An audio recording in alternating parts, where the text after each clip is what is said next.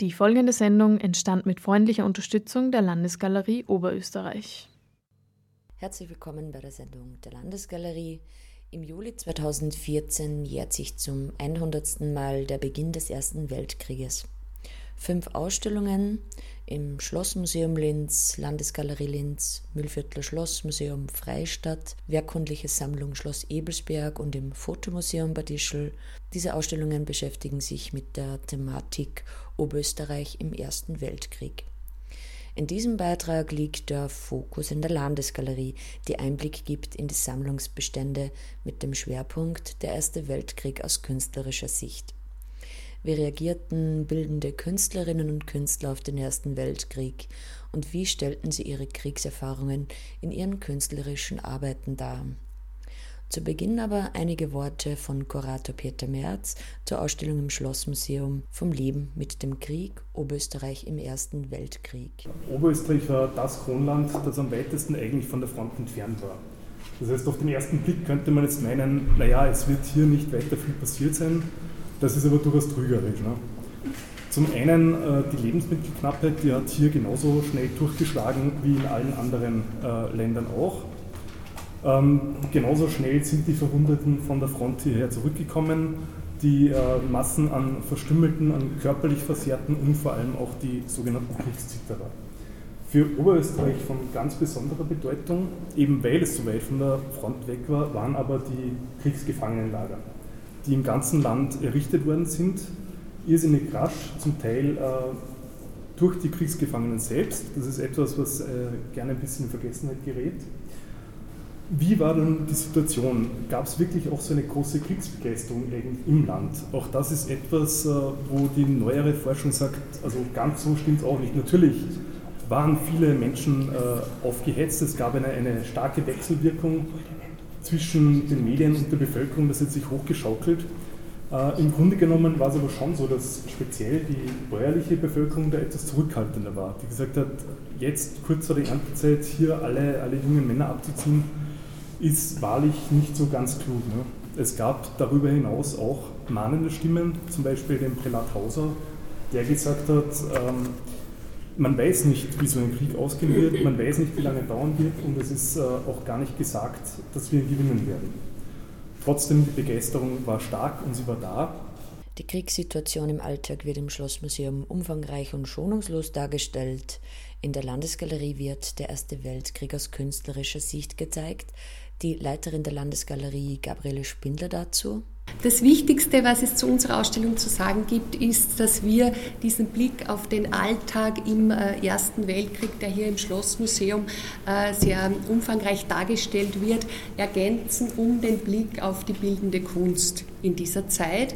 Und zwar sehr speziell auf bildende Künstler, die sich tatsächlich mit dem Phänomen des Ersten Weltkriegs unmittelbar auseinandergesetzt haben. Äh, einerseits, weil sie Betroffene waren als Frontsoldaten, ähm, aber auch als Kriegsmaler beispielsweise eingesetzt waren oder weil sie betroffene Zivilisten waren und vom Alltag, der jetzt schon kurz skizziert wurde, vom Kriegsalltag einfach im Laufe der Jahre betroffen waren, wie es zum Beispiel bei dem berühmten Alfred Kubin der Fall ist. Also das ist sozusagen unser Zugang. Das Zweite, äh, was wichtig ist zu erwähnen, ist, dass es eine Ausstellung aus der Sammlung ist. Also alle Exponate, bis auf ganz wenige Leihgaben aus den Museen der Stadt Linz, stammen wirklich aus dem Oberösterreichischen Landesmuseum. Es war für uns erstaunlich, äh, obwohl wir die Sammlung natürlich mittlerweile gut kennen, war es fast erstaunlich, wie viel Werke wir sozusagen zu diesem Thema in unseren Sammlungen haben. Also vornehmlich in der grafischen Sammlung des Landesmuseums. Ein Dank an Kollegin Monika Oberchristl sitzt da am Ende des Tisches, äh, die Leiterin der grafischen Sammlung. Wir haben eben die Ausstellung gemeinsam kuratiert und haben wirklich sehr, sehr viele Arbeiten gefunden, vornehmlich eben Zeichnungen, auch andere druckgrafische Techniken, die eben zu diesem, äh, unmittelbar auf dieses Thema Bezug nehmen. Ebenso vielfältig wie die, ähm, wie die Zugangs- oder wie die Betroffenheit der Künstler durch den Krieg sind auch die Darstellungen.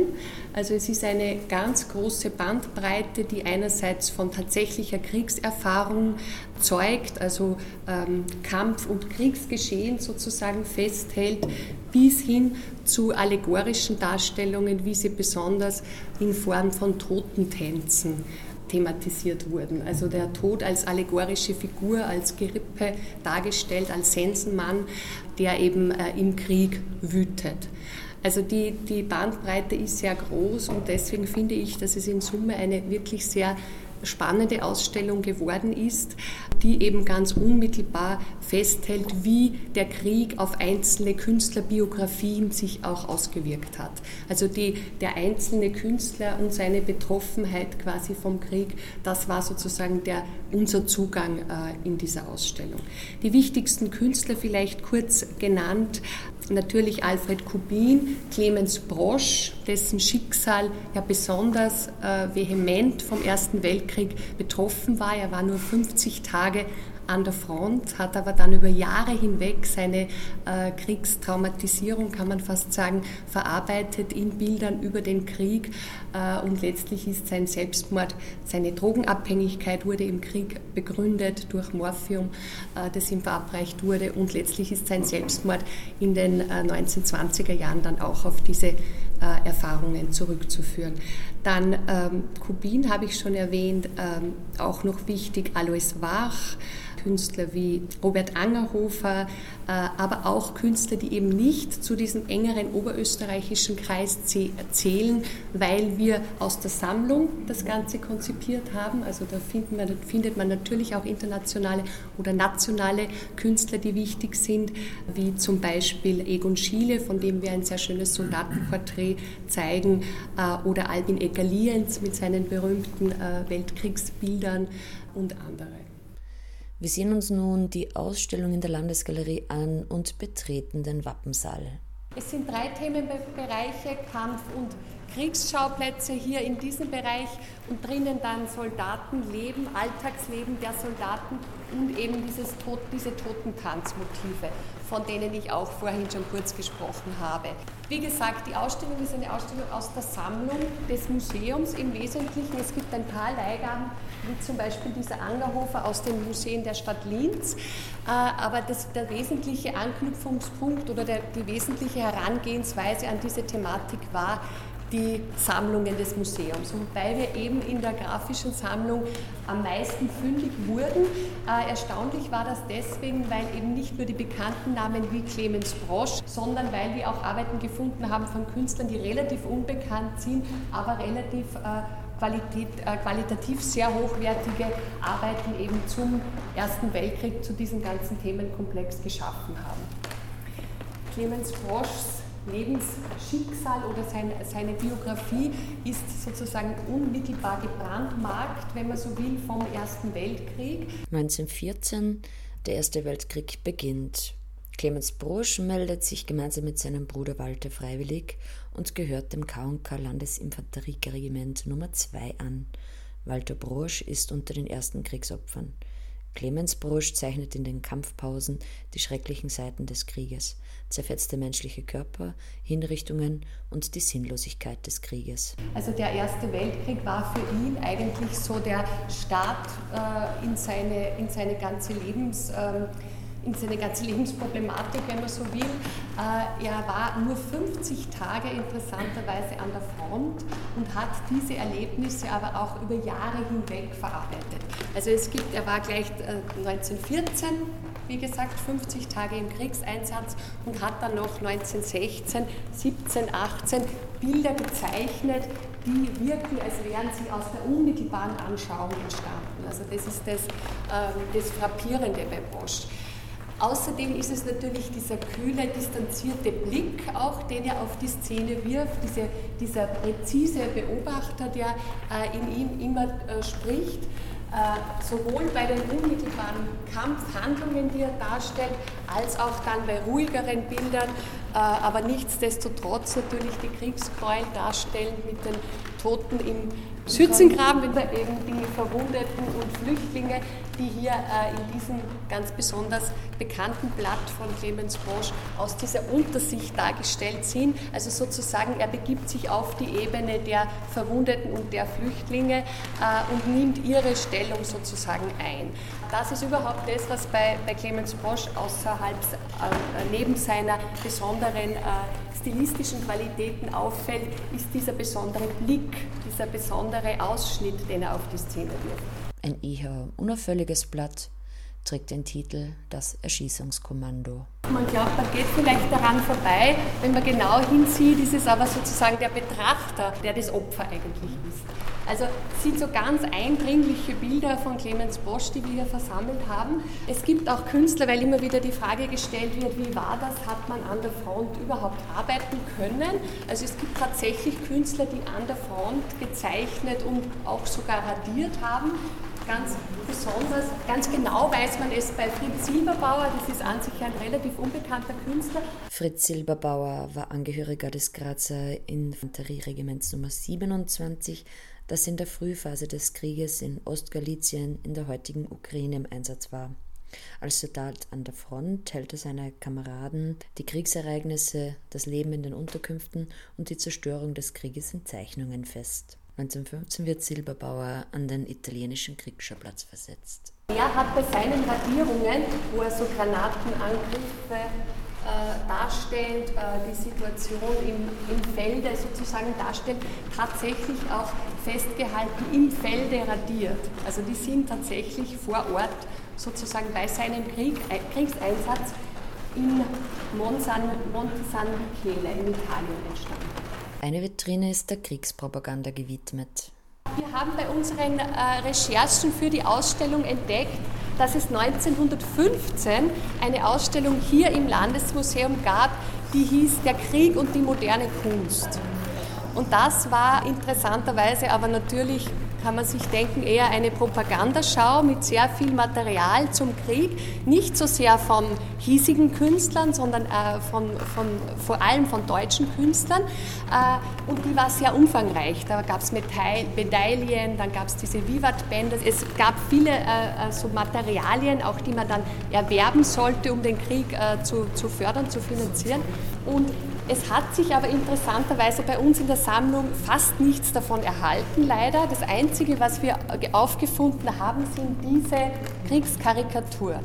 Diese Kriegskarikaturen von Adolf Hengeler, einem deutschen Künstler, äh, sie haben sich eben in der Sammlung erhalten und waren auch 1915 hier ausgestellt in dieser Ausstellung.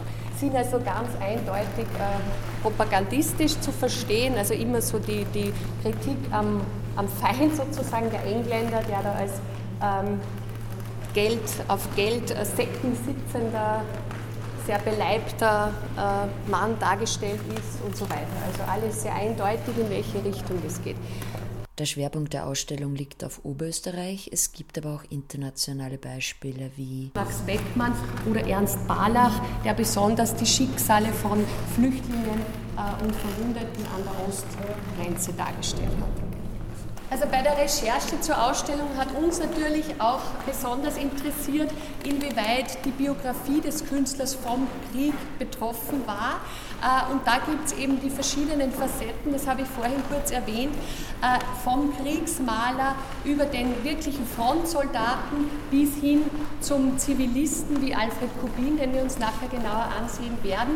Äh, alle diese Facetten finden Sie auch in diesem Heft. Wir haben ein Saalheft gemacht, wo wir zu sehr vielen Bildern auch kurze Bildbeschreibungen äh, integriert haben. Und es gibt draußen neben dem Kubin-Kabinett eine eigene Vermittlungsstation für die Biografien der Künstler. Bei manchen gibt es ganz wenig Informationen, wie zum Beispiel bei der einzigen Künstlerin der Ausstellung, äh, Martha Elisabeth Vossel. Von der Künstlerin Martha Elisabeth Vossel sind nur wenige Kriegsbilder erhalten und es ist unklar, ob Vossel offiziell als Kriegsmalerin im Ersten Weltkrieg im Einsatz war. Allgemeine Anerkennung erwirbt sie sich als Illustratorin, die Themen des steirischen Volkslebens, Tracht und Bräuche darstellen. Vossel hat hauptsächlich ihr Leben in Graz verbracht. Wie gesagt, der Zugang, die Zugänge zum Krieg oder die Betroffenheit vom Krieg war unterschiedlich.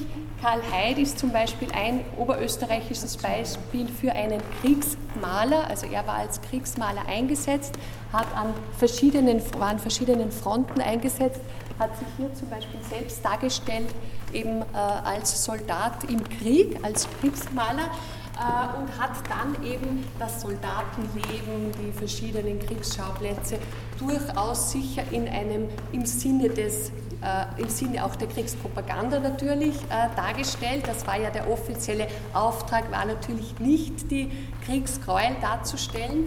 Äh, deswegen sind das eher so Beobachtungen des, des Soldatenlebens, der Soldatenalltag. Vorne finden Sie weitere Blätter von Karl Heid, die das veranschaulichen.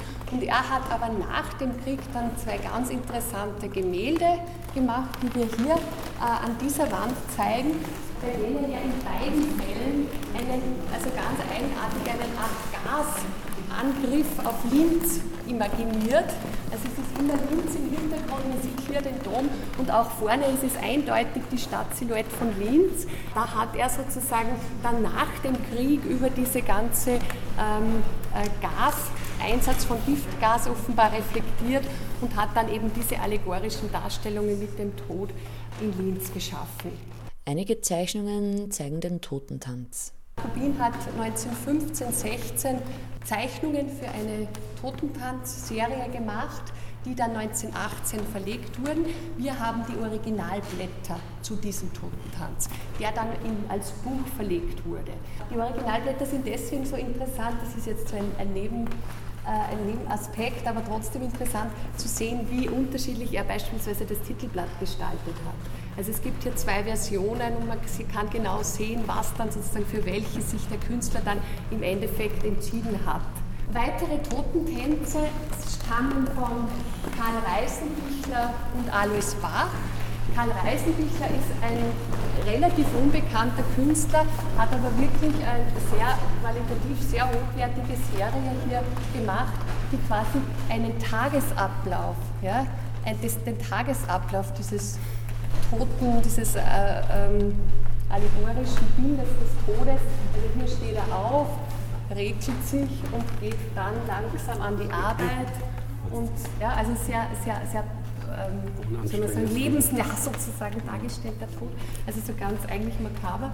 Äh, und, und tut eben dann seine Arbeit in den verschiedenen äh, Situationen und am Schluss tanzt er dann ekstatisch sozusagen. Der letzte Totentanz, äh, der stammt von Alois Bach. Alois Bach ist einer der wenigen oberösterreichischen Künstler, der schon vor dem Ersten Weltkrieg auch internationale Kunstströmungen rezipiert hat. Bach war ein paar Jahre oder eine Zeit lang in Paris und hat dort den Kubismus kennengelernt, war vom Expressionismus in seiner frühen Form damals äh, schon beeinflusst und hat diese Dinge dann auch durchaus mitgenommen und ausgearbeitet. Also gerade dieses Blatt beispielsweise sehen Sie, können Sie sehen, dass er eben so vom Kubismus beeinflusst war und in anderen äh, auch, auch äh, expressionistische Einflüsse und so weiter. Äh, das ist eben auch ein Totentanzzyklus mit, mit interessanterweise unterschiedlich großen Motiven, Radierungen. Äh, wir haben 15 Blätter aus diesem äh, Zyklus, es wären insgesamt über 20, aber das sind eben die, die bei uns in der Sammlung vorhanden sind. Vom Wappensaal in der Landesgalerie wechseln wir nun in das Kubin-Kabinett. Monika Oberchristl. Die Ausstellung an sich ist Kubin Soldatenbilder und äh, es soll demonstrieren, dass das Thema des Soldatentums Kubin immer interessiert hat. Also von seinen frühen Werken bis zu seinen Spätwerk war das für Kubin ein Thema in seinen Arbeiten. Das sind die Arbeiten, die vor dem Ersten Weltkrieg entstanden sind, sozusagen zur Zeit. Hier herinnen gibt es auch Bilder, die viel später entstanden sind. Also durchaus auch Bilder, die den Zweiten Weltkrieg reflektieren. Also es ist nicht nur Erster Weltkrieg. Hier jeweils an den Wänden sind bestimmte Themenblöcke. Also man sieht, also Kubin hat immer wieder Soldaten, Soldaten mit Makedänderinnen dargestellt. Dann hier eine Reihe mit Porträtzeichnungen. In der Vitrine auch ganz interessant, besonders in der hinteren, sehen Sie zwei Napoleon-Darstellungen von Kubin. Also in frühen Jahren, also da schreibt er selbst in seiner Autobiografie, hat er Napoleon wahnsinnig verehrt. Also für ihn war Napoleon wie eine Art Halbgott und er hat sich nichts sehnlicher gewünscht, als wie das Napoleon ein Österreich. Schreibt er selbst in seiner Autobiografie. Entstanden sind diese Blätter aber in den 40er Jahren. Man darf bei Kubin nie übersehen, dass es, er war zu großen Teilen Illustrator. Er hat einfach sehr viel illustriert und viele dieser Gestalten, die Sie hier in Einzelblättern sehen, finden Sie auch sehr oft wieder in seinen Büchern, die er illustriert hat. Kubin erzählt in jedem seiner Bilder eine Geschichte. Also es ist, äh, es überrascht mich selbst immer wieder, wenn man so schnell einmal drüber schaut, okay, da hat man heute das Bild gesehen. Und wenn man sich das im Detail anschaut, erzählt er eine ganz klare Geschichte. Das geht von der kleinen Maus, die links hinten im Eck noch vorschaut, bis ganz oben irgendeiner fantastischen Gestalt, die sie irgendwo versteckt. Was hier eben auch interessant ist, wir haben versucht, immer auch ein bisschen die stilistischen Entwicklungen von Kopien zu dokumentieren. Sie sehen hier eine frühe Arbeit, hier im Gegenzug dazu eine späte Arbeit. Das gleiche auch hier, also hier ist noch aus den 20 äh, Jahren noch nicht mehr ganz so früh, aber auch hier wieder ein Spätwerk. Und besonders bei dem Spätwerk, wenn Sie sich die zwei Arbeiten anschauen, sehen Sie, dass Kubin seinen Stil noch einmal grundlegend verändert hat. Es wird viel äh, aufgelöster, viel expressionistischer. Er verwendet nicht nur Aquarell, er verwendet auch Tinte auf einmal. Und eines der großen Kennzeichen ist die Schrift. Kubin hat in seinem Frühwerk den Titel immer ins Blatt hineingeschrieben und in seinem Spätwerk. Kubins Militärzeit 1897 dauerte genau 18 Tage. Kubin wurde dreimal gemustert und dreimal zurückgewiesen. Die vierte Musterung ist ihm dann mehr oder weniger erspart geblieben, schreibt er selbst in seiner Autobiografie. Er selbst hat in jungen Jahren, wollte unbedingt Soldat sein. Also er hat sich da wirklich fast aufgedrängt und wurde dann auch tatsächlich in eine Kompanie eingezogen. Er hat aber innerhalb kürzester Zeit einen Nervenzusammenbruch erlitten, sodass es einfach er war untauglich in dem Sinn. Er war auch von seiner Körpergröße sehr klein. Und was man auch sagen muss, bei Beginn des Ersten Weltkrieges war Jakobin bereits 37 Jahre alt. Also er hat auch sicherlich nicht zur ersten Garnitur gehört, die man. Kubin selbst hat den Krieg, den Ersten Weltkrieg, wie gesagt, er schreibt das selbst nur von der Ferne erlebt, aber er war sehr traumatisiert, weil er hat bereits in den ersten Kriegsjahren einige seiner besten Freunde verloren. Und das hat ihn wirklich psychisch zusammengedrückt. Also er, er schreibt, es ist so, wie wenn man mir Sand in die Adern gestopft hätte, so geht es mir. Er war unfähig zu arbeiten, er ist nur herumgesessen, er, hat, er war eigentlich ja, geschockt von der ganzen Situation und er hat auch von Anfang an den Krieg abgelehnt.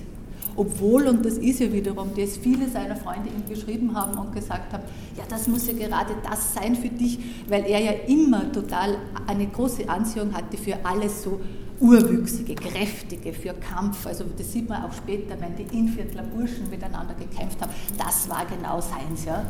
Und jetzt hat natürlich jeder gemutmaßt und gedacht, naja, ist eh klar, der Krieg, das muss jetzt vorkommen. Ganz im Gegenteil steht aber zum Widerspruch, dass er Soldat sein wollte. Das steht total zum Widerspruch, aber vielleicht, da war er so 37, wie er das so jung wirklich Soldat sein wollte, da war er 18 Jahre alt. Also Kubin selbst hat den Krieg nur von der Ferne erlebt, aber in seinen Zeichnungen immer wieder reflektiert. Das werden wir ja dann drüben sehen. Genau. Denn die Zeichnungen finden sich drüben in der Sammlung. Die auf den Ersten Weltkrieg bezogen. Ja, genau. Gabriele Spindler von Alfred Kubin haben Sie ja jetzt schon einiges gehört. Ich möchte Ihnen mehr oder weniger zum Abschluss jetzt ähm, noch dieses Bild zeigen, weil ich es einfach besonders faszinierend finde. Äh, das heißt, das Ende des Krieges ist 1918 entstanden und zeigt eben diesen äh, Tod, wieder allegorischen Tod, der auf dem Stein ruht mit einem äh, Lorbeerkranz ausgestattet. Also sozusagen der Tod hat ist völlig erschöpft nach diesem Krieg, hat seine Arbeit übererfüllt, wenn man so will, und es, es liegt eben äh, völlig erschöpft hier. Die, der, Im Hintergrund dieses rote Licht ist, ist, schwer zu deuten, ist natürlich interpretierbar, eigentlich ist es ganz dunkel, könnte aber natürlich so eine Art, also eine Art Hoffnungssignal auch durchaus gesehen werden ähm, eben am Ende des, des Krieges. Also ein einfaches Motiv, das aber sehr eindringlich und prägnant äh, diese Eindrücke des Künstlers darstellt. Soweit Gabriele Spindler zur Ausstellung in der Landesgalerie aus der Sammlung Der Erste Weltkrieg aus künstlerischer Sicht. Noch kurz zu den anderen Häusern, die sich mit dem Krieg beschäftigen. Das Schlossmuseum Linz zeigt von Leben mit dem Krieg Oberösterreich im Ersten Weltkrieg, kuratiert von Peter Merz.